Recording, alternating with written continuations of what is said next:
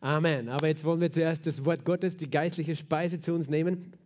Wenn du eine Bibel hast, dann schlag mit mir im Jesaja Evangelium, äh, nicht Jesaja Evangelium, in dem Buch Jesaja auf, Kapitel 40 und Vers 5. Jesaja Kapitel 40 und Vers 5, wo folgendes steht: Und die Herrlichkeit des Herrn wird sich offenbaren und alles Fleisch miteinander wird es sehen, denn der Mund des Herrn hat geredet. Amen. Lass uns das gemeinsam lesen. Die Herrlichkeit des Herrn wird sich offenbaren und alles Fleisch miteinander wird es sehen, denn der Mund des Herrn hat geredet. Amen. Die Herrlichkeit des Herrn wird sich offenbaren. Alles Fleisch, alle Menschen werden das sehen. Ich weiß nicht, ob dir das schon mal aufgefallen bist, wenn du hier hineingekommen bist durch unsere zwei großen Türen hier, ob du irgendwann schon mal einen Blick gemacht hast, was über dieser Tür steht. Da steht ein Satz drauf, und zwar, dass alle Menschen die Herrlichkeit Gottes erkennen dass alle Menschen Gottes Herrlichkeit erkennen, steht da drauf.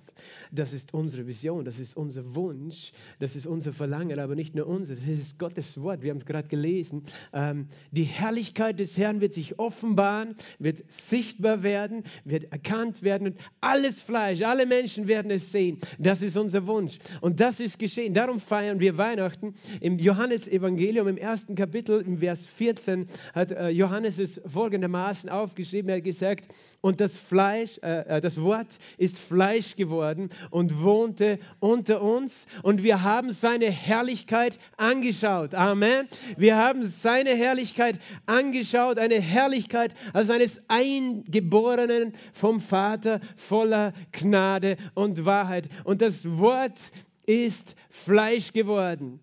Wer ist das Wort? Jesus. Jesus ist Mensch geworden. Er hat Fleisch und Blut angenommen. Und wir hatten das Vorrecht, sagt Johannes damals, wir haben seine Herrlichkeit angeschaut, seine Schönheit, seinen Glanz, sein Licht, seine Ausstrahlung, eine Herrlichkeit voller Gnade und Wahrheit eines Einziggeborenen vom Vater. Voller Gnade, voller Wahrheit. Das ist die Herrlichkeit Gottes, die wir anschauen. Möchtest du heute die Herrlichkeit Gottes mit mir anschauen? Möchtest du gemeinsam Jesus betrachten, seine Herrlichkeit betrachten? Das möchte Gott für uns. Es ist sein Wunsch, dass alles Fleisch die Herrlichkeit Gottes sieht. Was ist die Herrlichkeit? Herrlichkeit im, im Hebräischen das Wort Kabot. Das bedeutet Gewicht, Schwere. Das ist etwas, das schwer ist, das Gewicht hat. Aber, aber ausgedrückt wird damit auch der Lichtglanz Gottes. Und auch der Glanz zum Beispiel von Gold. Gold repräsentiert die Herrlichkeit Gottes. Darum ist im, äh, im, in der Stiftshütte, im Tempel, im Alten Testament, im Alten Bund, alles mit Gold ausgekleidet war, worden innen, in den Innenraum. Es war alles pures Gold. Und als äh, repräsentiert diese Schwere, diese Gewicht, weißt du, Gold hat Gewicht, hat Bedeutung, hat Wert. Und Gott ist nicht nur bedeutungsvoll, er ist voller Licht. Von ihm kommt das Licht des Lebens. Von ihm strahlt das Licht aus, die Herrlichkeit Gottes. Und das möchte Gott, dass wir sehen. Halleluja. Seine Herrlichkeit anschauen. Und äh, wir sehen sie, weil dieses Wort Fleisch geworden ist, weil Gott Mensch geworden ist, auf diese Erde gekommen ist. Und ich möchte diese Weihnachtsgeschichte heute im, im Johannesevangelium lesen lesen und du sagst, vielleicht hast du dort noch nie die richtige Weihnachtsgeschichte gelesen, aber du musst verstehen, es gibt verschiedene Evangelien von verschiedenen Autoren, verschiedenen Schreibern, alle waren sie inspiriert, inspiriert von Gott, dem Heiligen Geist, das aufzuschreiben und sie haben alle eine andere Perspektive auf dasselbe äh, gebracht. Weißt du, man kann eine Sache anschauen von verschiedenen Seiten. Ähm, damit verschiedene Dinge offenbar werden. Wir haben heute schon von den Weisen im Morgenland gehört. Äh, das steht im Matthäusevangelium. Lukas schreibt ähm, von diesen Engeln, die den Hirten erschienen sind. Markus interessanterweise schreibt überhaupt nichts äh, von der Herkunft von Jesus. Er schreibt keine Weihnachtsgeschichte. Und Johannes schreibt über das Wort, das Fleisch geworden ist. Weißt du, die Bibel ist ein perfektes Buch. Die Bibel ist ein perfektes Buch. Und vielleicht steigen wir zuerst ein im Johannes und dann werde ich ein paar Dinge dazu sagen. Johannes Evangelium im ersten Kapitel. Und ich lese die ersten 18 Verse. Im Anfang war das Wort. Und das Wort war bei Gott. Und das Wort war Gott. Dieses war im Anfang bei Gott. Alles wurde durch dasselbe und ohne dasselbe wurde auch nicht eines, das geworden ist.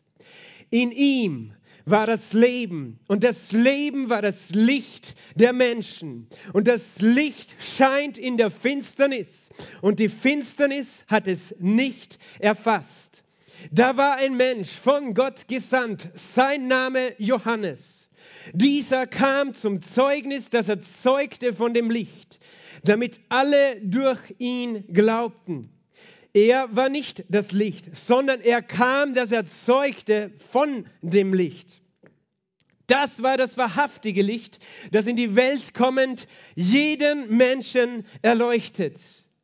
Er war in der Welt und die Welt wurde durch ihn und die Welt kannte ihn nicht. Er kam in das Seine und die Seinen nahmen ihn nicht an. So viele ihn aber aufnahmen, denen gab er das Recht, Kinder Gottes zu werden, denen, die an seinen Namen glauben, die nicht aus Geblüt, auch nicht aus dem Willen des Fleisches, auch nicht aus dem Willen des Mannes, sondern aus Gott geboren sind. Und das Wort wurde Fleisch und wohnte unter uns und wir haben seine Herrlichkeit angeschaut. Eine Herrlichkeit als eines Eingeborenen vom Vater, voller Gnade und Wahrheit. Johannes zeugt von ihm und rief und sprach, dieser war es, von dem ich sagte, der nach mir kommt, ist vor mir geworden, denn er war eher als ich denn aus seiner Fülle haben wir alle empfangen. Und zwar Gnade um Gnade. Denn das Gesetz wurde durch Mose gegeben. Die Gnade und die Wahrheit ist durch Jesus Christus geworden. Niemand hat Gott jemals gesehen. Der eingeborene Sohn, der in des Vaters Schoß war, ist, der hat ihn kundgemacht. Amen.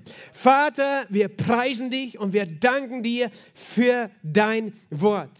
Dein Wort ist lebendig. In deinem Wort ist das Leben. In deinem Wort ist das Licht der Menschen. In deinem Wort scheint Licht in der Finsternis unseres Lebens. Herr, in deinem Wort, Herr, sind wir versammelt. Und dein Wort, wir beten, dass es heute Fleisch annimmt in unserem eigenen Leben, in unserer Mitte, in dieser Stadt, in diesem Land. Wir beten, Herr, dass du dein Wort einpflanzt heute, tiefer einpflanzt, dass du den Samen deines Wortes ausstreust, dein Wort, das die Kraft hat zu retten, zu heilen und zu befreien. Ich bete, Heiliger Geist, um Ausdruckskraft deines Wortes und Hilfe und deine Führung und deine Salbung. Und ich bete, dass wir es empfangen. Herr, so wie Maria es empfangen hat, die gesagt hat, siehe, ich bin die Magd des Herrn, mir geschehe nach deinem Wort. Wir loben und wir preisen dich dafür. In dem Namen Jesu Christi habe ich gebetet.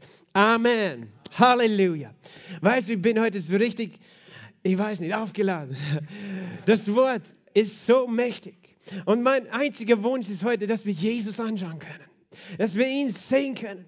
Dass wir seine Herrlichkeit sehen können. Dass wir ihn ja, begegnen. Und sein Wunsch ist das Gleiche. Sein Wunsch ist, dass er uns begegnet. Sein Wunsch ist, dass er dir nahe kommt. Dass, er, dass es nicht nur ein Text ist, der halt, ja, da geschrieben worden ist von jemandem, der klug war, sondern dass es dein Text ist, dass dein Wort ist, deine Realität, das Wort, das in dein Leben kommt, das Wort, das in deinem Herzen Licht bringt, das in deinem Leben Gestalt annimmt, Fleisch annimmt, das dich mit Gnade versorgt und mit Wahrheit, dass, dass du den Vater erkennen kannst durch ihn, durch das Wort, durch Jesus Christus. Halleluja. Ich bin so dankbar für Jesus. Halleluja. Weißt du, im Himmel vor dem Thron Gottes. Die Engel, sie sind so beeindruckt von der Herrlichkeit Gottes, von der Schönheit Gottes, im, im, im Thronraum Gottes, dass die Herrlichkeit durchflutet alles, dass Menschen nicht stehen können. Sie fallen auf ihr Angesicht, weil es wie eine Schwere ist, wie ein Gewicht, weißt du. Aber das kommt mit der Herrlichkeit eine Schwere, dass Menschen manchmal nicht mehr stehen können in der Gegenwart Gottes. Und die Engel, Tag und Nacht, singen sie heilig, heilig, heilig heilig, heilig, heilig. Erfüllt sind Himmel und Erde von deiner Herrlichkeit. Sie beten ihn an. Und wir leben hier auf dieser Erde und haben oft gar keine Vorstellung, weißt du, von dem, was unsere wahre Bestimmung ist, wer unser wahrer Schöpfer und Vater ist. Und das sind vier Engel, die Keruben sind das. Engel mit, mit sechs Flügeln, zwei, mit denen sie äh, fliegen, mit zwei bedecken sie sich. Äh, und äh, diese Engel, äh, die haben diese vier Cheruben heißen diese Engel, mächtige Engel sind das. Die haben sind vier verschiedene Gesichter, die sie haben. Ein Engel, dieser, einer dieser Cheruben, die um den Thron herum fliegen und Gott anbeten, hat das Angesicht eines Löwen. Einer hat das Angesicht eines Stieres. Einer hat das Angesicht eines Menschen und einer das Angesicht eines Adlers. Und sie alle beten Gott an und sie alle repräsentieren diese Wesenheit Gottes, des Sohnes. Weißt du, und darum gibt es, habe ich gesagt, vier verschiedene Berichte über Jesus. Matthäus, er, er hat geschrieben, sein Bericht, sein Evangelium äh, im Hinblick auf die Juden. Und die Juden mussten verstehen, dass Jesus der König ist, auf den sie warteten. Der König der Könige, der Gesalbte, der Messias, der Sohn Davids, der auf dem Thron sitzen würde in Ewigkeit. Und darum hat Matthäus geschrieben, dass äh, Jesus von David abstammt und von Abraham. Und er hat die königliche Linie Jesu in seinem seinem Geschlechtsregister beschrieben. Und darum sind auch in Matthäus berichtet von den Weisen, die den König anbeten. Und der, der König wird repräsentiert durch den Löwen, oder? Halleluja. Und seine Farbe ist violett. Purpur, äh, nicht Purpur, Violett ist die Farbe des Königs, weißt du? Und das, das ist das Bild, das Matthäus uns gibt, Jesus, der König der Juden. Amen. Der dann auferstanden und gesagt hat, mir ist gegeben alle Macht im Himmel und auf Erde. Markus wiederum hat, hat beschrieben, Jesus ohne sein Geburtsregister. Wer ist er? Wo kommt der her? Markus hat das nicht erwähnt. Er hat geschrieben im Hinblick an die Römer, die, denen es nur um die Kraft gegangen ist. Hat er wirklich Kraft? Und Markus hat geschrieben von dem leidenden Knecht, von Jesus, der gekommen ist, um ein Diener zu werden. Darum hat er das Symbol des Stieres. Verstehst du? Der, der, der Ochse, der, der den, den, das, äh, den Flug zieht, der dient den Menschen. In, in Markus, ein Sklave, weißt du, ein Diener hat kein Geschlechtsregister. Da ist es egal, wo er herkommt. Und er hat aber beschrieben, was für ein kraftvoller, mächtiger Diener ist, der einen nach dem anderen geheilt hat und einen nach dem anderen Wunder getan hat und am Schluss gesagt hat, äh, diese Zeichen folgen euch, wenn ihr glaubt. Ihr werdet dieselben Dinge tun. Ihr werdet mir auch tun, mit, äh, mit äh, dienen mit Heilungen, Zeichen und Wunder. Und dann kommt Lukas und er schreibt über Jesus, den Menschen, den vollkommenen Menschen. Übrigens, die Farbe des Stieres ist rot, weil er ist eben das Opfer, das gebracht worden ist, dort am Altar des Kreuzes und sein Blut vergossen hat. Der leidende Knecht. Und dann eben, Lukas schreibt über Jesus, äh, den Menschen, den vollkommenen Menschen und beschreibt ihn, seine ganze Geschlechter, äh, sein Geschlechtsregister, seine Abstammung bis zu Adam hin und beweist, dass er eben tatsächlich von Adam abstammt äh, in seiner menschlichen Gestalt, weil er der Mensch ist. Aber äh, und die Farbe dieses Bildes es ist weiß, weil er ist der vollkommene, reine Mensch, der eine weiße Weste trägt, der nie gesündigt hat. Und er begegnet als Mensch und auch als Hohepriester, sozusagen, der uns vor Gott repräsentiert. Darum, weißt du, beginnt diese, dieses Lukas-Evangelium mit, äh, mit der Geschichte des Hohepriesters Zacharia und es endet mit Jesus, der wieder Hohepriester seine Hände ausbreitet zum Segen über das Volk. Siehst du, wie, wie perfekt das Wort Gottes ist. Und, und die Farbe des, des Menschen ist weiß. Diese vier Farben findest du nämlich immer in der Bibel, auch im Alten Testament in der Stift, Stiftshütte. Das Violett, das Rot, das Weiß. Und dann gibt es noch eine Farbe, nämlich das Blau.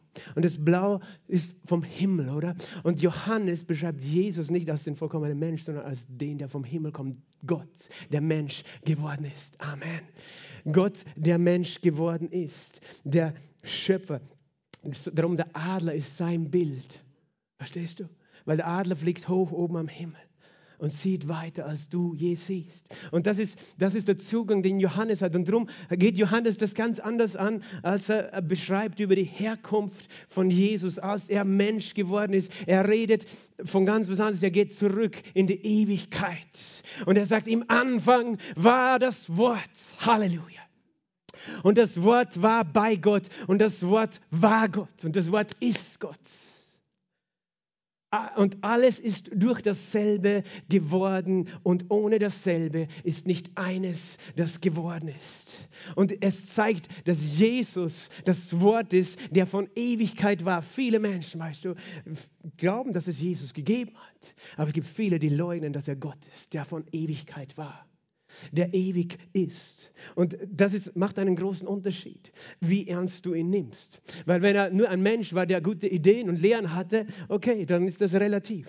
Aber wenn er Gott ist, der Mensch geworden ist, dann ist er der Vollkommene, dann ist er der Würdige, dann ist er der, dem wir gehören, dem wir bestimmt sind zu dienen. Und Johannes schreibt das und sagt, im Anfang war das Wort. Und als er das schreibt, weißt du, diese Aussage erinnert an genau den ersten Satz in der Bibel. Kennst du den ersten Satz in der Bibel? Der erste Satz in der Bibel heißt, im Anfang schuf Gott die Himmel und die Erde. Im Anfang schuf Gott die Himmel und die Erde. Gott schuf diese Erde. Gott schuf die Himmel. Und Niemand anderes. Das heißt, er hat das Recht. Er hat das Recht äh, zu regieren. Er ist der, wo wir wissen, wir sind rechenschaftspflichtig. Es gibt jemanden, der uns geschaffen hat, der alles geschaffen hat. Und das ist unsere Aufgabe, ihn zu suchen. Und nicht zu sagen, es ist mir egal, woher alles ist, sondern er schuf alles. Er schuf, Halleluja. Es ist auch, weißt du, für Wissenschaftler interessiert, im Anfang schuf Gott die Himmel und die Erde. Du brauchst Raum, du brauchst Zeit und Materie und daraus und Energie, weißt du. Und Gott hat das alles gemacht. Im Anfang, er hat die Zeit geschaffen, er hat Raum geschaffen, die Himmel, die Erde, die Materie. Und dann heißt und er sprach, es wurde, es werde Licht. Und er gab die Energie dazu und schuf das Leben. Halleluja. Aber ich, ich möchte nur kurz heute, wenn du Lust hast, mit mir kurz diesen Vers auch auf Hebräisch anzuschauen. Ich möchte euch ein paar Dinge noch da zeigen. Vielleicht kannst du dieses Bild draufgeben. So, wo habe ich den Klicker. Das, dieses, äh, dieser Vers im Hebräischen heißt äh, Bereshit bara Elohim. Das Et wird nicht gelesen. Hashamayim vet Haaretz. Hebräisch liest man von rechts nach links. Bereshit bara Elohim et Hashamayim vet Haaretz. Am Anfang Bereshit bara schuf Gott Hashamayim vet und die, die Himmel und die Erde.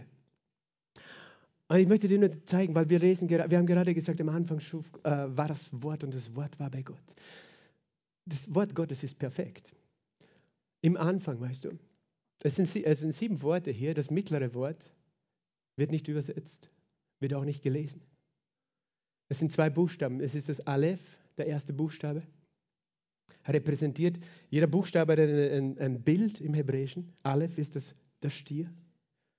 Und das, daneben ist das Taf. Repräsentiert ein, ein Kreuz oder eine Tür, ein Türpfosten. Weißt du, was Aleph Taf ist? Aleph ist der erste Buchstabe, Taf das letzte Buchstabe des Alphabetes. Der erste und der letzte, wer ist der erste und der letzte? Jesus hat gesagt in Offenbarung, ich bin das Alpha, das Omega, das das griechische Alphabet. Im Hebräischen würde er sagen, ich bin Aleph, Taf. Der Erste und der Letzte. Ich war immer und ich werde immer sein. Aleph, Taf. Und Aleph, Taf ist ein Bild, das von Anfang gegeben ist in der Bibel. Aleph ist der Stier, der am Kreuz gehangen ist, der geopfert ist, weil Aleph und Taf der Stier auf dem Kreuz bedeutet.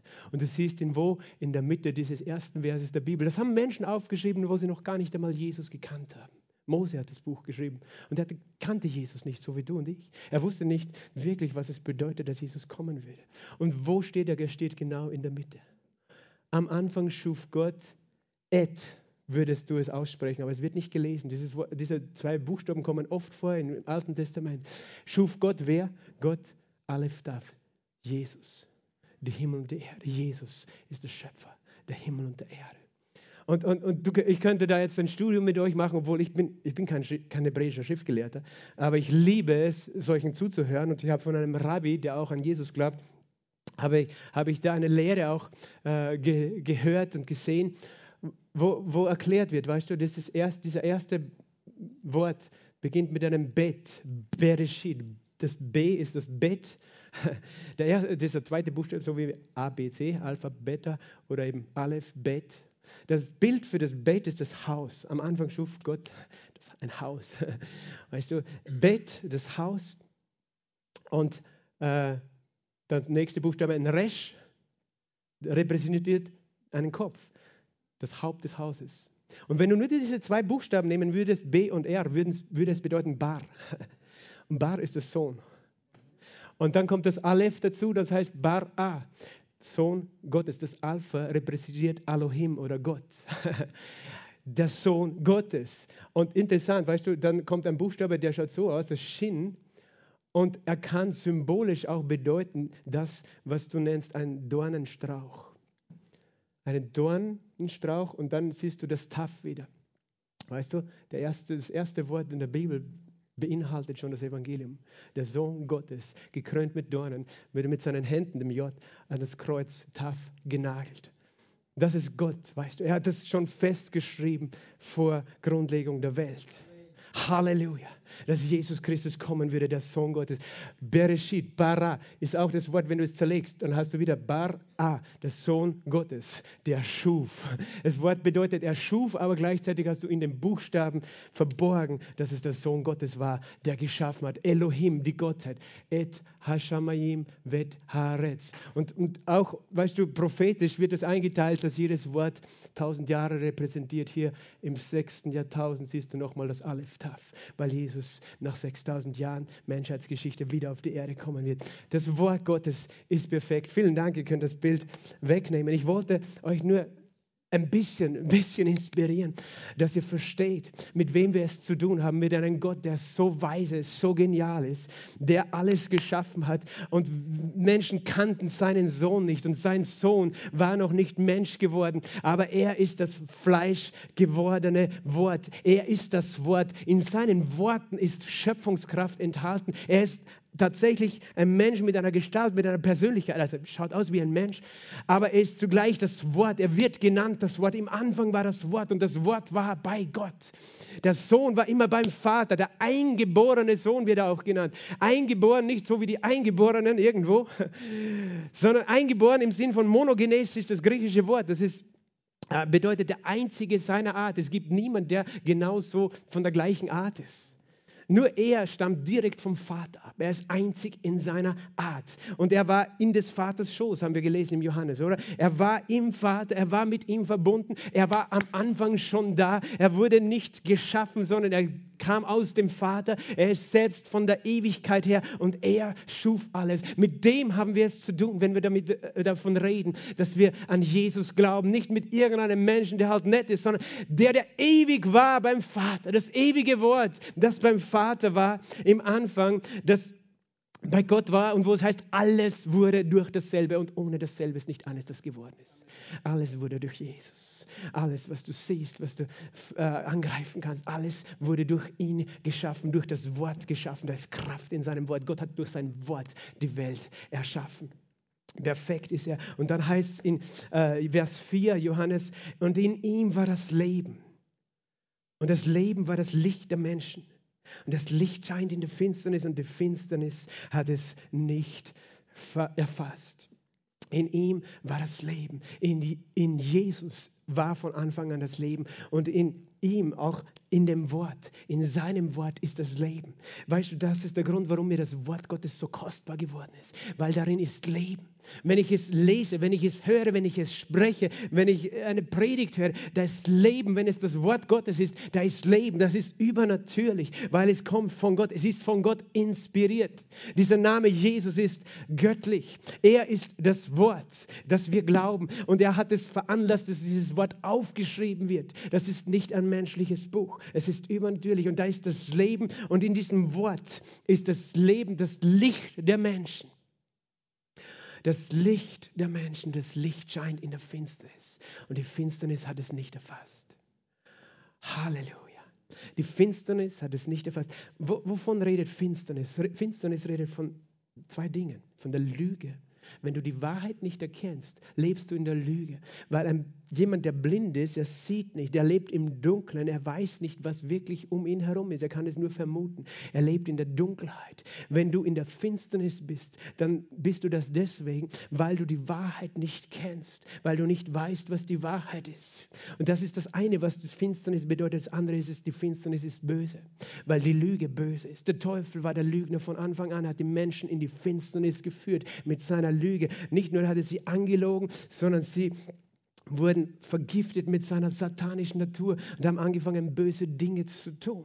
Die Finsternis redet von dem Bösen, das Böse und, und die Lüge, beides zusammen. Aber Jesus ist das Wort und das Wort bringt Licht in jede Finsternis. Das heißt, es bringt Wahrheit.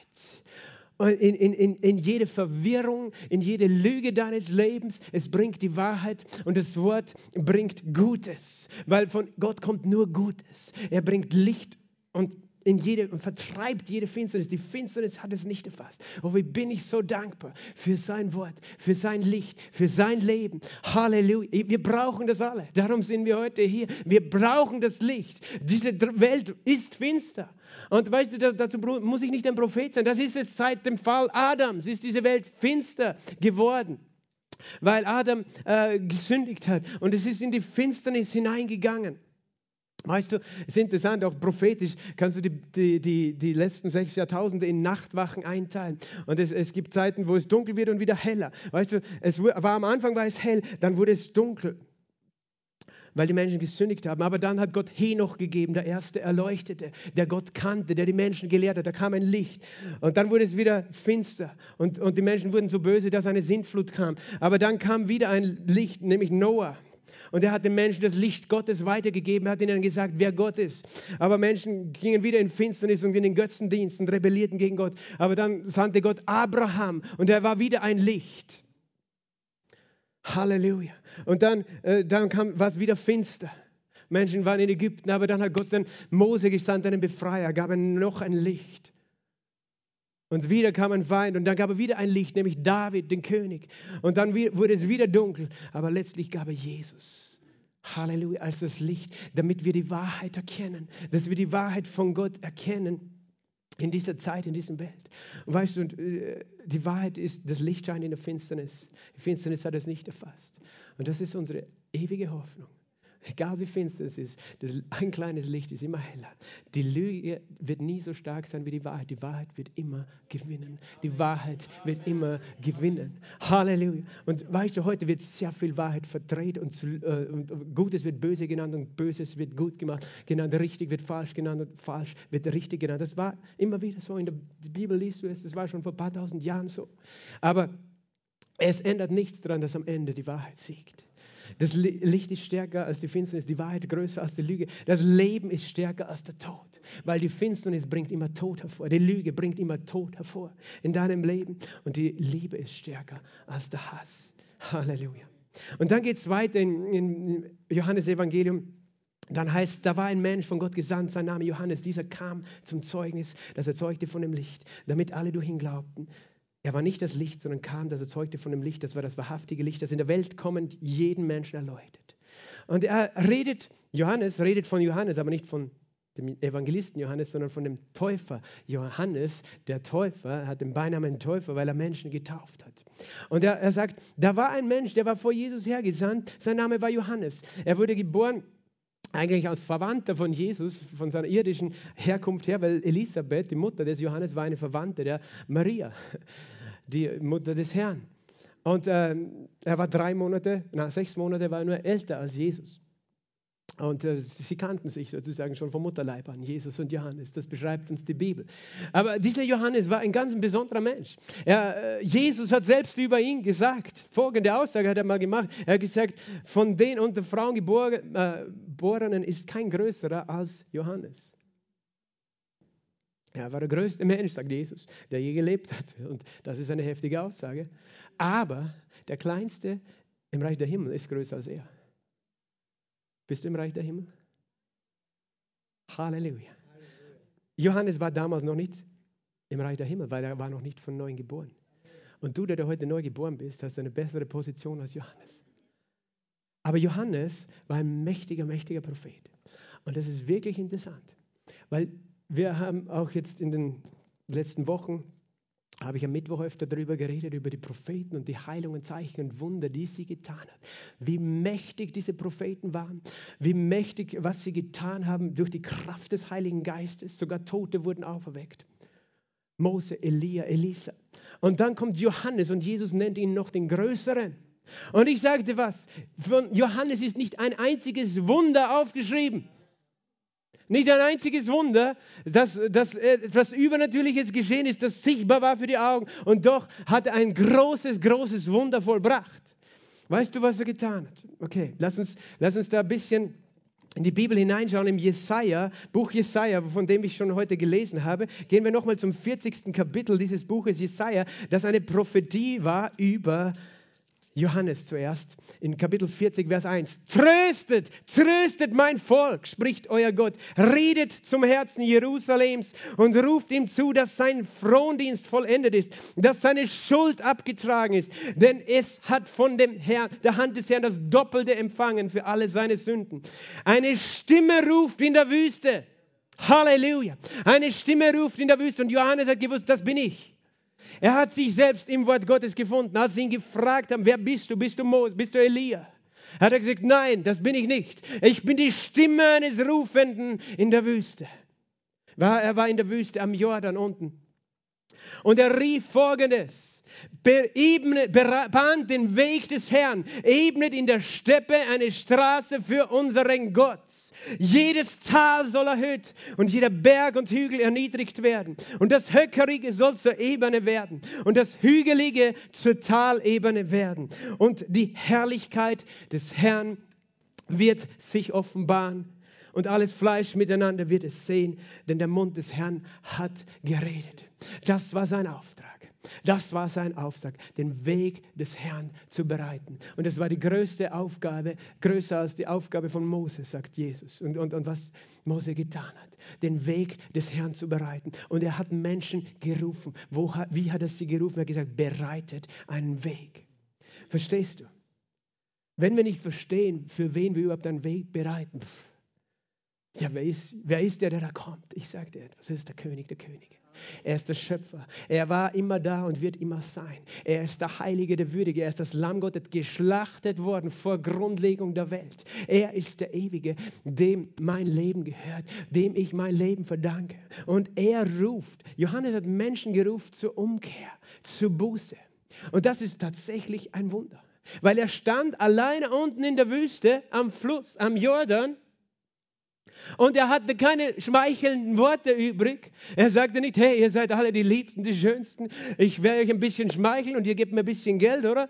Und dann werde ich ein paar Wunder tun. Nein, er hat kein einziges Wunder getan, keine Krankheit, krank geheilt. Aber da war etwas auf ihm. Es war die Kraft des Heiligen Geistes. Und diese Kraft wollte ein anderes Wunder tun, nämlich die Herzen anrühren zur Buße zur Buße für den König der Könige und den Herrn der Herren. Und ich sage dir was, heute ist dieser Tag, wo er dasselbe ruft. Heute ist dieser Tag, wo er dasselbe ruft. Bereitet einen Weg für euren König. Bereitet für den König den Weg, der da kommt. Und er wird kommen.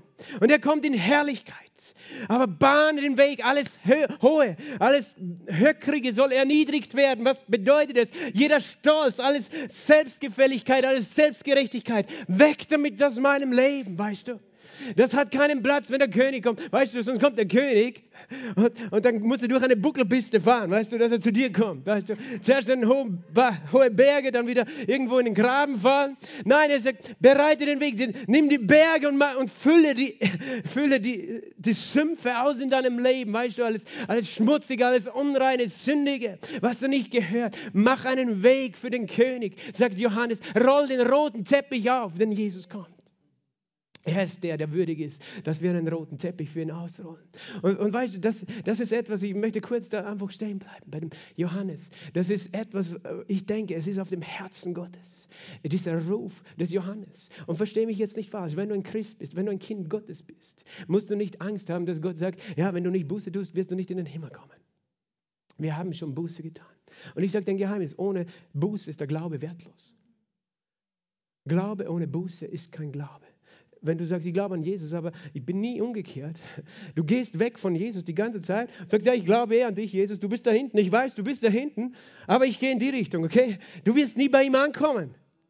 Wenn du sagst, ich glaube, dass es ihn gibt, ja, dass er was Gutes getan hat, aber nie diese Entscheidung, weißt du, wir kommen zu Gott, weil wir erkannt haben, er ist Gott und wir nicht. Und wir kehren um. Das heißt, wir ändern unser Denken, wir ändern unsere Blickrichtung. Wir sagen, wir wollen nicht mehr weggehen von dir, Gott. Wir gehen hin zu dir, wir brauchen, wir wenden uns dir zu. Wie tun wir das? Indem wir uns seinem Wort zu, zuwenden, indem wir uns seiner Wahrheit zuwenden, indem wir uns seinen, weißt du, was richtig und was falsch ist. Und Gott, Buße heißt nicht, dass du von einem Tag auf den anderen vollkommen sein sollst. Nein, Buße heißt, du, du erkennst, was ist richtig, was ist falsch. Du erkennst, nicht ich habe recht, sondern Gott. Wenn es zwei Meinungen gibt über ein Thema und er sagt etwas und ich sage etwas, ist immer seine richtig, nicht meine. So einfach. Aber wir, wir Menschen sind stur. Ja, wir, wir, sind stur. Und weißt du, und, es, und am meisten geht es Gott um unser Herz. Es geht ihm nicht darum, dass du als erstes äußerlich perfekt aussiehst oder so. Und, und alle denken, wow, wie, wie toll der sein Leben beisammen hat. Und Gott sagt ihm, was ist in deinem Herzen? Was ist in deinem Herzen? Johannes hat Menschen in der Wüste zu Buße gerufen. In Matthäus kannst du es nachlesen. Und das ist wirklich ein Wunder, weil er, er stand da unten am Jordan und die Menschen sind in Scharen von Jerusalem einen weiten Weg heruntergegangen, nur um sich anhören zu lassen, äh, anhören zu müssen, dass da jemand steht, der sagt, hey, du bist ein Sünder, kehre um. Jesus kommt, der König kommt und du bist verloren ohne ihn. So hat er gesprochen. Und es war ein Wunder, dass Menschen nicht gesagt haben, der spinnt, ich gehe wieder. Es war die Kraft des Heiligen Geistes, die Menschen überführt hat, die auf Johannes war. Er war gesabt mit der Kraft des Heiligen Geistes. Und mein Gebet ist, dass der Heilige Geist unser Herzen anrührt. Weißt du, dass wir uns zu ihm wenden, nicht von ihm abwenden. Und Menschen haben öffentlich sogar ihre Sünden dort bekannt.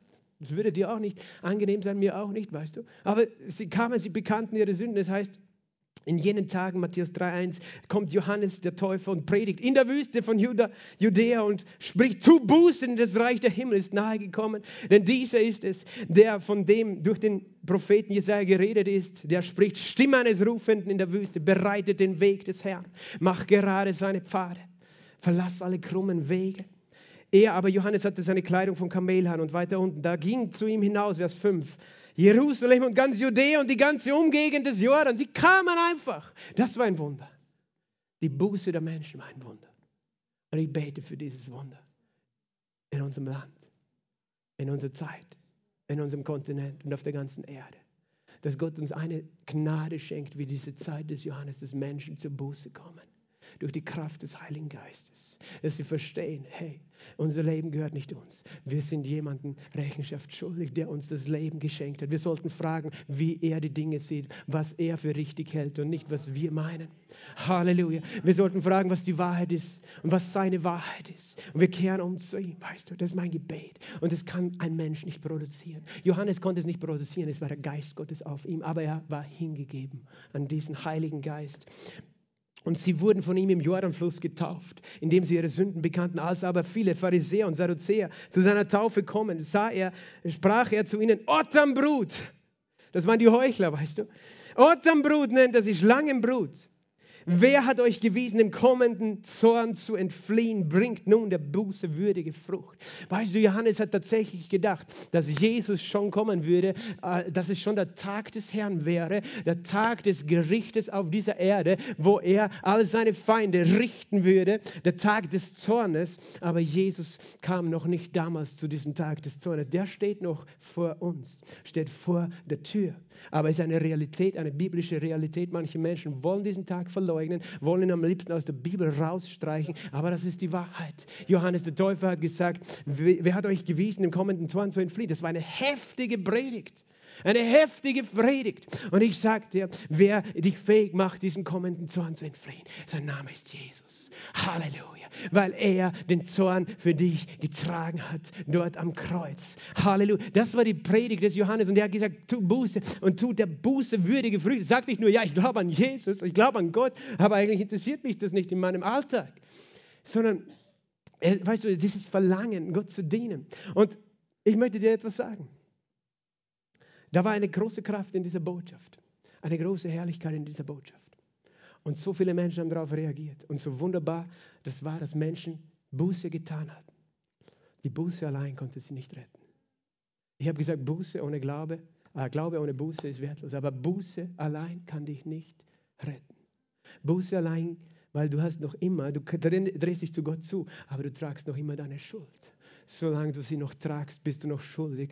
Aber Gott will diese Schuld von dir entfernen, will sie von dir wegnehmen. Und das hat, weißt du, Zacharias, der Vater des Johannes, hat bei der Geburt dieses Sohnes, dieses Johannes, hat er prophezeit über seinen Sohn, über, zuerst über Jesus und dann über seinen Sohn. Weißt du, was Johannes, äh, Zacharias, der Vater des Johannes, gesagt hat? Er hat gesagt, in äh, Lukas Evangelium Kapitel äh, 1 und Vers 69, er hat gesprochen über Gott und hat gesagt, er hat uns ein Horn des Heils aufgerichtet im Haus Davids, seines Knechtes, wie er geredet hat durch den Mund seiner Propheten. Rettung von unseren Feinden und von der Hand aller, die uns hassen. Er hat verkündigt, Gott wird Rettung bringen. Rettung bedeutet, Gott rettet. Jesus bedeutet, Gott rettet, weißt du. Gott rettet, Jesus. Er wird uns Rettung bringen von den Feinden. Hast du Feinde in deinem Leben? Gott bringt dir Rettung um Barmher äh, Barmherzigkeit zu üben, an unseren Vätern, an seines heiligen Bundes zu gedenken, des Eides, den er Abraham, unserem Vater, geschworen hat und uns zu geben. Gott wollte uns Folgendes geben und Zacharia hat das prophezeit. Das heißt, er hat das nicht sich überlegt, was er da sagt, sondern er war ergriffen vom Geist Gottes, hat das ausgesprochen, hat gesagt, dass wir gerettet aus der Hand unserer Feinde. Halleluja. Da gibt es jemanden, der dich rettet aus der Hand deiner Feinde. Du kannst dich nicht selber retten aus der Hand deiner Feinde, aber Gott rettet dich aus der Hand deiner Feinde, damit wir ohne Furcht ihm dienen können, ohne Angst vor unserem Gott stehen können, alle Tage unseres Lebens in Heiligkeit und Gerechtigkeit. Dafür ist Jesus gekommen, dass wir ohne Furcht ihm dienen, dass wir ohne Furcht vor dem Vater stehen, dass wir heilig und gerecht gemacht sind, dass wir Zugang haben zu diesem himmlischen Thronraum zu diesem Himmelreich, zu diesem ewigen Leben. Und dann redet er weiter über seinen eigenen Sohn, über Johannes und sagt, Vers 76, und du Kind, Johannes, wirst ein Prophet des Höchsten genannt werden, denn du wirst vor dem Angesicht des Herrn hergehen, seine Wege zu bereiten, um seinem Volk Erkenntnis des Heils zu geben. Johannes war bestimmt eben schon hinzuweisen auf das Heil. Und worin liegt das Heil? Erkenntnis des Heils, letzter Satz, in Vergebung ihrer Sünden. Jesus allein konnte das bringen, die Vergebung der Sünden. Menschen suchen nach Heil, Menschen suchen nach Erlösung. Und es gibt nur einen Ort, wo du ihn findest, in der Vergebung all deiner Sünden. Und damit diese geschehen kann, gibt es nur ein Werk, das es möglich macht. Es ist das Kreuz Jesu Christi. Und das ist dein Heil. Er hat die Vergebung gebracht durch die herzliche, Vers 78, durch die herzliche Barmherzigkeit unseres Gottes, mit der uns der Aufgang aus der Höhe besuchen wird. Das Licht Gottes besucht uns, um denen zu leuchten, die in Finsternis und in Todesschatten sitzen und unsere Füße zu richten auf den Weg des Friedens. Das wollte Jesus tun. Dir leuchten in deiner Dunkelheit und deine Füße zu lenken auf den Weg des Friedens, weg von dem Weg von Streit, von Neid, von Bosheit, von Frustration, von Depression, von Enttäuschung, von Angst, von Hass, von Wut, von Bitterkeit, aber auch von von Krankheit, Schwachheit, Armut und Gebrechen hin zu dem Frieden, dass du den Weg des Friedens findest. Jesus ist der Friede. Er hat den Weg des Friedens für dich vorbereitet, dass du nur darin nachgehst. Und er möchte uns wenden zu sich. Und weißt du, ich glaube, diese Botschaft des Johannes ist heute ein Thema. Bereite den Weg des Herrn. Macht gerade seine Baden. Wie geht das? Weißt du, wir gehen zurück zum Johannesevangelium. Ich bin so dankbar, das Licht ist in mein Leben gekommen. Und mit jedem Jahr, dass ich älter werde und gläubig noch bin, ich, bin, ich bleibe gläubig bis alle Ewigkeit, aber weißt du, mit jedem Jahr das meines Glaubenslebens auch, aber auch, wo ich älter werde, bin ich immer mehr dankbar einfach. Und wenn ich über Weihnachten nachdenke, und weißt du, wenn ich zurückdenke, vor mittlerweile sind es 18 Jahre her, dass Jesus als Licht in mein Herz, in mein Leben gekommen ist. Und auch in meinem Leben war Dunkelheit. Und in meiner Ehe war Dunkelheit, war so viel Streit und Unfrieden in meiner Familie. Aber Jesus ist gekommen als das Licht und er hat uns den Weg des Friedens geleitet. Und ich hasse die Dunkelheit. Ich habe es gern Licht. Und ich freue mich auf den Himmel, weil dort wird alles Licht sein. Aber hat, ich bin so dankbar. Er heißt, es ist etwas Persönliches. Es, ist, es klingt alles so geistlich, prophetisch, religiös. Hey, wenn du es für dich empfängst, dann wird es deine Realität.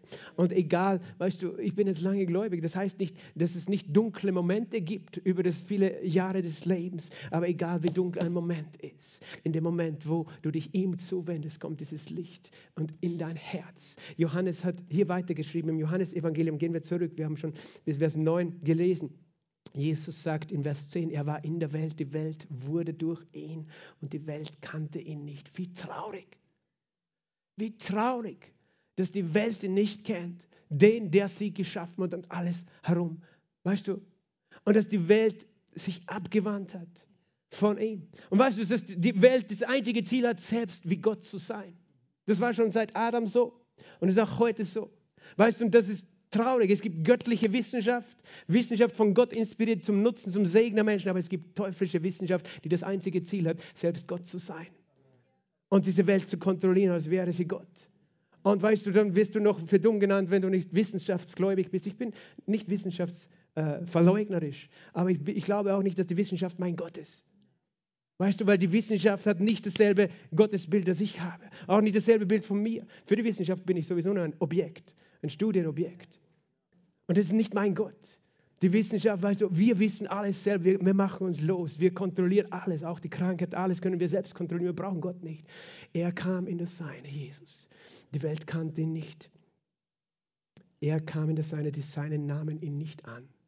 Und wenn ich das lese, weißt du, dann höre ich den Schrei Jesu in seinem Herzen, der so eine Sehnsucht hat nach seiner, weißt du, er steht da und schreit die ganze Zeit, hey, hallo, könnt ihr mich sehen, könnt ihr mich hören? Aber die Leute, sie haben sich ihre Ohren verstopft mit ihren Lügen und ihre Augen zugehalten und Jesus ruft die ganze Zeit, seit 6000 Jahren, weißt du, seiner Schöpfung. Er ruft seinen Kindern zu, seinen Geschöpfen zu und sie wenden sich von ihm ab, weil, weißt du, wie traurig ein Vater sein muss, der seine Kinder ruft und sie merken nicht einmal, dass sie einen Vater haben. Sie glauben auch nicht, dass sie einen haben.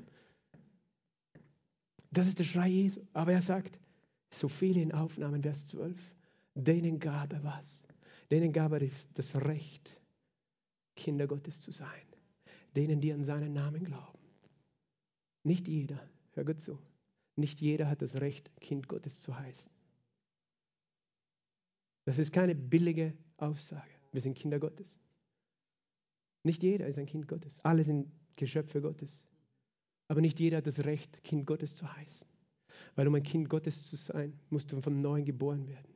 Weil unser Geist wurde verdorben von Satan. Und Gott kann dich so nicht zu ihm lassen, in seine Familie.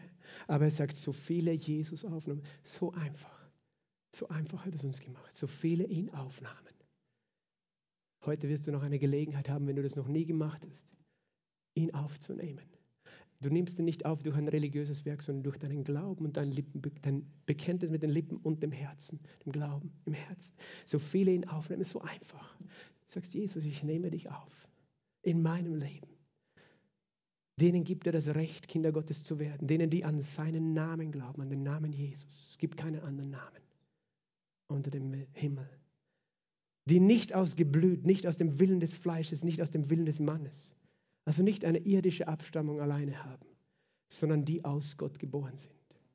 Jemand, der Jesus aufnimmt, wird aus Gott geboren. Wir nennen das die neue Geburt oder neue Schöpfung. Und das Geheimnis kann ich dir nicht erklären, wie es geht. Ich weiß nur, dass es so geht, wie es hier steht. Wenn du Jesus aufnimmst, bist du ein Kind Gottes und gehörst zu seiner Familie. Und dafür ist er in diese Welt gekommen, um uns zurückzuholen zu sich. Und dann geht es eben weiter. Wir wollen über diese Herrlichkeit noch zum Schluss reden, kurz. Vers 14. Und das Wort wurde Fleisch.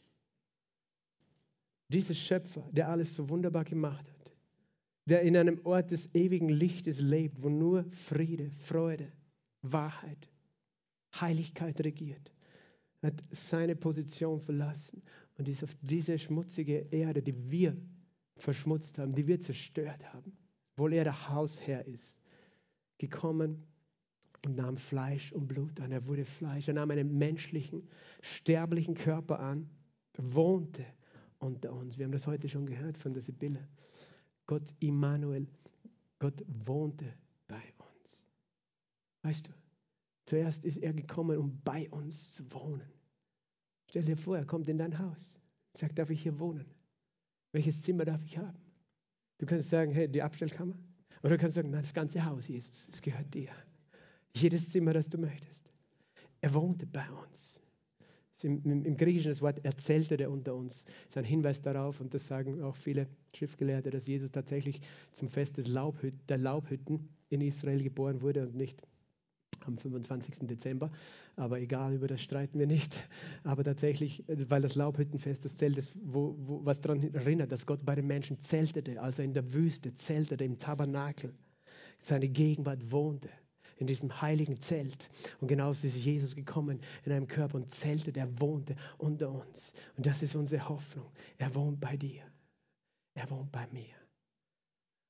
Wenn du ihm die Tür aufgemacht hast, er wohnt bei dir. Halleluja. Und manchmal vergessen wir, dass er bei uns wohnt, oder? Hast du schon die Tür aufgemacht ihm?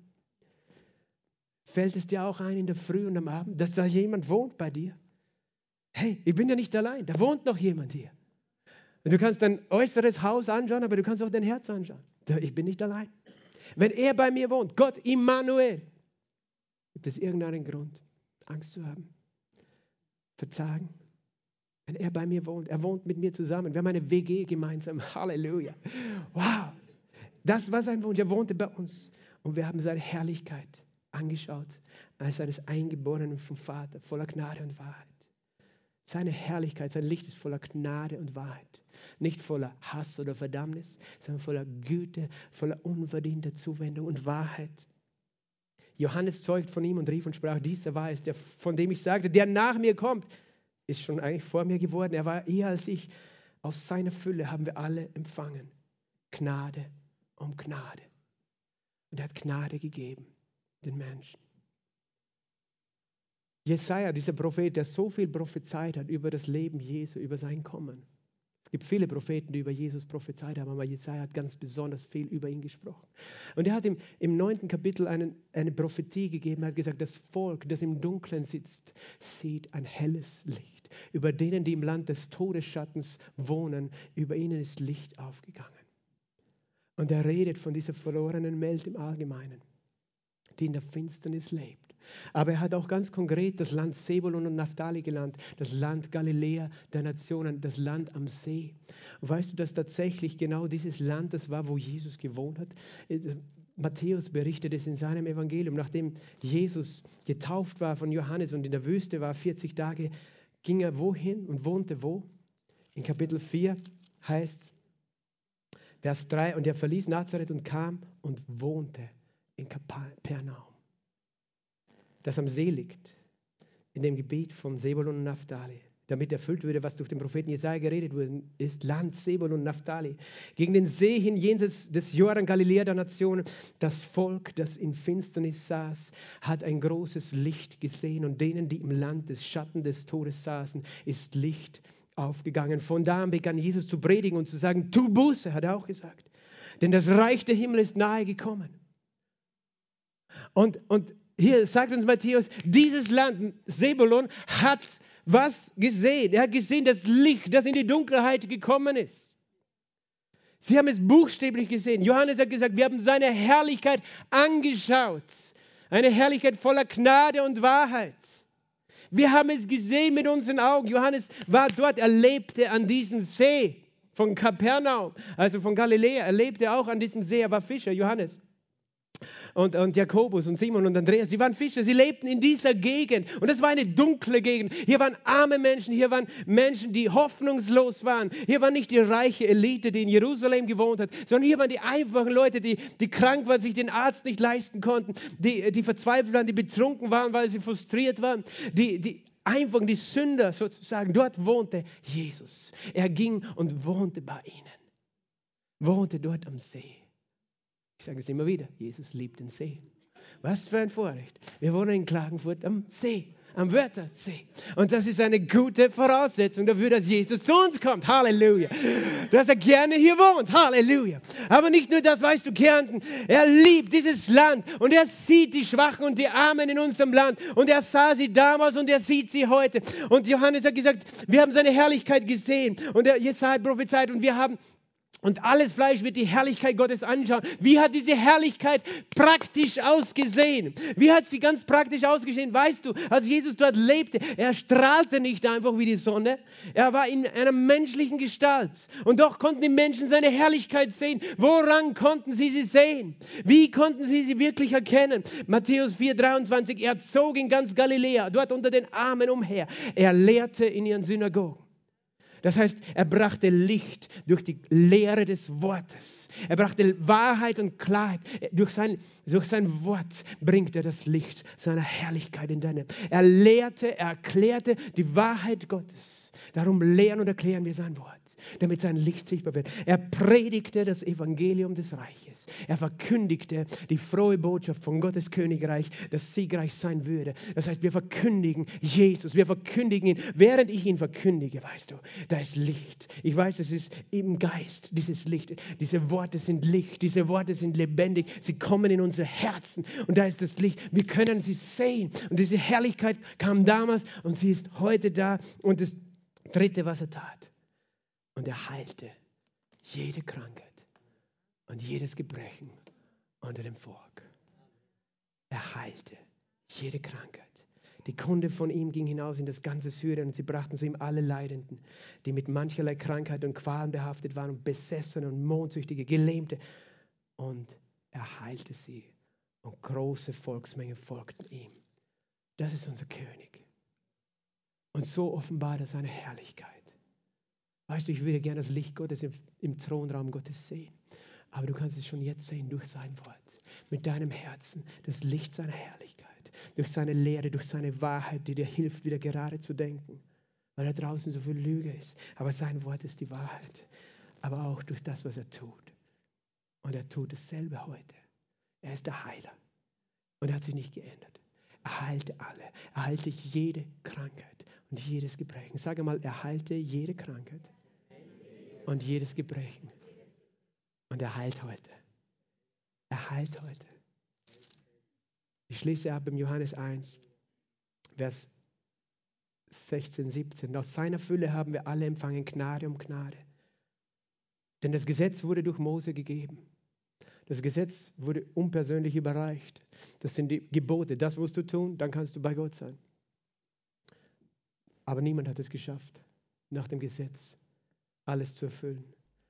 Die Gnade und die Wahrheit ist durch Jesus Christus geworden. Die Gnade und die Wahrheit ist durch Jesus Christus geworden.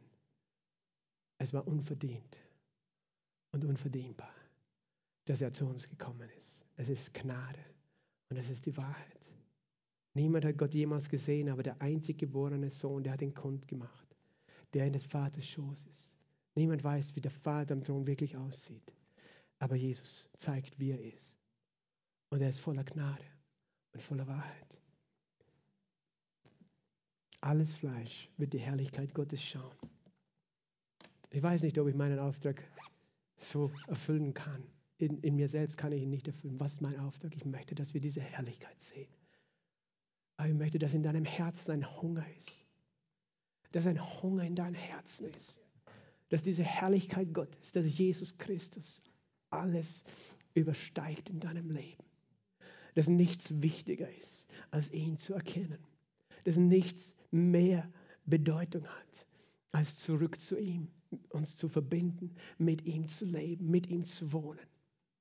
Das ist meine Sehnsucht und nicht nur für uns hier, sondern für diese Stadt und dieses Land. Dass Menschen erkennen, wer er ist und wie er ist. Darum sind wir zusammen. Darum feiern wir nicht nur Weihnachten, sondern das ganze Jahr. Wollen wir seine Herrlichkeit verkündigen. Und wollen, dass es sichtbar wird durch uns, durch dich, durch dein Herz, durch die Liebe, die aus deinem Herzen fließt. Durch die Heilung, die auch aus deinen Händen fließt. Durch die Worte der Wahrheit und der Ermutigung, die aus deinem Mund strömen. Er möchte sich offenbaren in unserer Zeit. Er sieht unser Land, unser Land, wo Kälte und Dunkelheit und Hass eingezogen, einziehen wollen, wollten. Aber wir sagen, Licht, das Licht ist stärker als die Finsternis. Die Liebe ist stärker als der Hass. Und wir sagen, Jesus, wohne hier. Hab Wohnung hier. Hab Wohnung in diesem Raum. Lass uns aufstehen gemeinsam heute. Halleluja. Danke, Jesus. Danke, Jesus. Danke, Geist Gottes, für deine Gegenwart. Danke, Heiliger Geist, für deine heilige Gegenwart. Danke, Geist Gottes, dass du hier bist. Gott auf dieser Erde, in uns, auf deiner Gemeinde, in deiner Gemeinde. Wir sind ein Tempel von dir, Heiliger Geist. Und du, Heiliger Geist, bist derselbe Geist, der damals gewirkt hat. Im Johannes, der Menschen überführt hat von Sünde sodass sie erkannt haben, sie müssen sich umwenden zu dir. Herr, weil du ziehst sie. Und du bist derselbe Heilige Geist, der Wahrheit bringt und der Leben bringt und der Licht hervorbringt. Aber auch derselbe Geist, der heute heilt. Und ich bete, dass du heute ergreifst uns ganz neu. Herr, auch wenn wir schon deine Kinder sind, gibt es eine Möglichkeit, immer umzukehren, uns umzuwenden, wo auch immer wir abgewichen sind. Aber ich möchte zuerst diejenigen ansprechen, wo noch nicht sicher sind.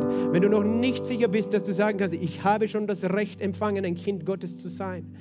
Und du weißt, dass du dieses Recht hast, wenn du Jesus aufgenommen hast. Aber wenn du es noch nie getan hast, dass du gesagt hast, Jesus Christus sei mein persönlicher Herr und Erlöser. Komm und wohne in meinem eigenen Herz. Nicht da draußen, sondern hier drinnen. Wenn du das noch nie gemacht hast, dann ist heute der Tag. Dann kehre heute um. Dann erkenne heute, dass du von ihm geschaffen bist und er sich sehnt, dich zu erlösen von aller Finsternis deines Lebens. Lass uns die Augen schließen und ich möchte dich bitten, wenn du das möchtest, heb deine Hand zu Jesus als ein Zeichen und du sagst, ich kehre um. Und ich möchte ihn empfangen, auch im Livestream, wenn jemand ist, der sagt, ich, ich habe Jesus noch nie wirklich akzeptiert als den Herrn meines Lebens. Nimm ihn auf, so wie wir gehört haben, denn es steht geschrieben, so viele Aufnahmen, die werden von Gott geboren, die sind Kinder Gottes dann kannst du dieses einfache Gebet jetzt sprechen. Sprechen wir es gemeinsam. Lass uns sagen, danke Jesus, dass du in meine Welt gekommen bist. Und ich nehme dich auf als das ewige Wort. Ich nehme dich auf in meinem Herzen. Du bist am Kreuz für mich gestorben und du bist auferstanden am dritten Tag. Du vergibst all meine Sünden. Ich empfange diese Vergebung durch dein Blut ich nehme dich an. Sei mein Herr und mein Erlöser. Und wasch mich rein in deinem Blut. Fülle mich mit deinem, deinem Geist. Und lass dein Licht scheinen in mir. Amen. Amen. Halleluja. Der Herr sieht, der Herr sieht dein Herz und sieht deine Umkehr. Halleluja. Halleluja. Halleluja, Halleluja. Weißt du, und wir alle sind auch aufgerufen. Jesus hat auch zu seiner Gemeinde gesprochen über Buße. Er hat gesprochen im Buch der Offenbarung, kehre zurück zur ersten Liebe oder kehre dich ab von Unzucht oder kehre dich ab von weltlichen Kompromissen oder kehre dich ab von Lauheit. Er hat das gesagt zu seinen Kindern. Und obwohl wir errettet sind, können wir trotzdem immer über den Heiligen Geist erlauben zu sagen, wende uns zurück näher zu Jesus. Wo wir, wo wir nur so halbe Sache gemacht haben mit Jesus als Gläubige. Lass uns umkehren heute. Lass uns sagen, Herr, wir, wir kehren um. Zieh uns näher zu dir. Entfache, weißt du, vielleicht bist du da und deine Liebe zu Jesus war schon mal größer, aber ist irgendwie kalt geworden, weil du ihn aus dem Blick verloren hast. Der Herr möchte diese Liebe in deinem Herzen neu anfachen, dass, dass du dich sehnst, mit ihm Gemeinschaft zu haben. Das ist das Wichtigste in deinem Alltag, dass du betest, dass du deine Bibel liest, um seine Stimme zu hören. Dass es nicht etwas ist, das dir ein Zwang ist oder, eine, äh, oder ein Ritual, sondern dass es dein Herzenswunsch ist. Und wenn du das spürst, dass deine Beziehung zu Jesus einfach ein bisschen flach geworden ist, dann sag ihm das auch. Sag Jesus, ich, ich brauche deine Hilfe. Ich will ganz neu diese Liebe sehen und empfangen und dich aufnehmen und, und umkehren und mich umwenden. Oder das sind Dinge in deinem Leben, wo du weißt, du brauchst Hilfe, du willst sie hinter dir lassen. Triff diese Entscheidung heute. Triff diese Entscheidung heute. Du musst es nicht selber können, aber Jesus braucht deine Entscheidung. Zu sagen, Jesus, hilf mir, in der Wahrheit zu leben. Und nicht in der Lüge, nicht in der Sünde, nicht im Bösen. Danke, Heiliger Geist. Ich bete jetzt für uns alle. Du hörst und siehst jedes Herz. Du weißt, Herr, wo unsere Herzen stehen. Und ich danke dir, Herr, dass du uns schon gereinigt hast durch dein Blut. In unserem Herzen, du hast uns schon gerecht gemacht. Du hast uns schon alle Schuld vergeben. Aber wir beten, Herr, dass wir sehen können, dieses Licht, damit wir nicht länger irgendwo in der Dunkelheit leben, dass wir nicht irgendwo noch herumtappen in dunklen Orten, wo wir eigentlich nicht hingehören, Jesus. Wir beten, danke für das Licht deiner Herrlichkeit, denn du hast gesagt, alles Fleisch wird deine Herrlichkeit, wird dein Licht schauen. Und wir danken dir, dass du, Geist Gottes, uns die Augen öffnest. Halleluja. Komm, beten an, fang an, ihn an zu beten. Robose, bababashata. Oh, du öffnest die Augen, Heiliger Geist. Du bringst Licht in jede Finsternis, in jede Verzweiflung verzweifelte Situation, wo Angst ist, bringst du Licht, gerade in diesem Moment. Wo Depressionen sind, bringst du Licht. Wo Unreinheit und Schmutz ist, du bringst Licht und reinigst, Herr. Du ziehst uns zu dir. Herr, wir wollen den Weg bereiten für deine Wiederkunft, Jesus. Wir wollen bereit sein für dein Kommen, Jesus. Wir wollen den roten Teppich unseres Herzens ausrollen für dich. Aber wir brauchen deine Hilfe. Und wir danken dir, Heiliger Geist, dass du es bist, der uns hilft.